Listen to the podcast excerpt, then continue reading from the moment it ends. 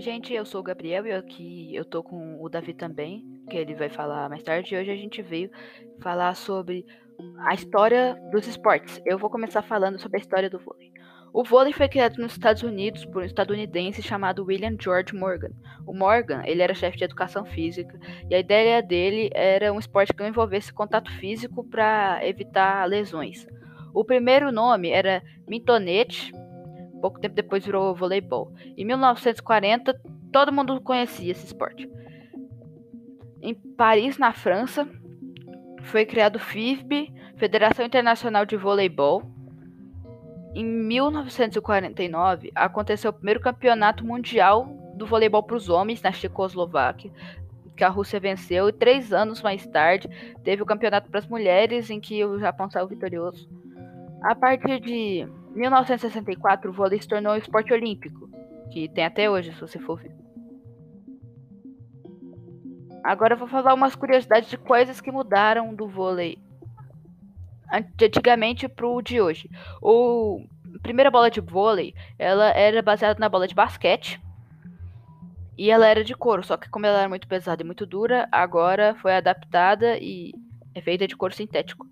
A quadra de voleibol tinha cerca de 15 metros de comprimento por 77,60 metros de largura. Atualmente a quadra mede 18 metros por 9 metros. A primeira rede de vôlei possui a altura de 1,98 metros do chão ao borde superior. Atualmente ela é colocada a 2,43 metros do solo para homens e 2,24 metros para as mulheres.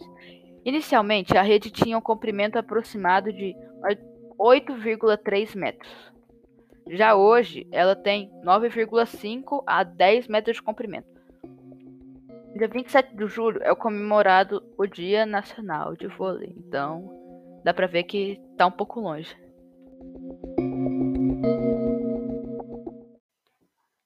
Agora eu vou passar a fala pro Davi.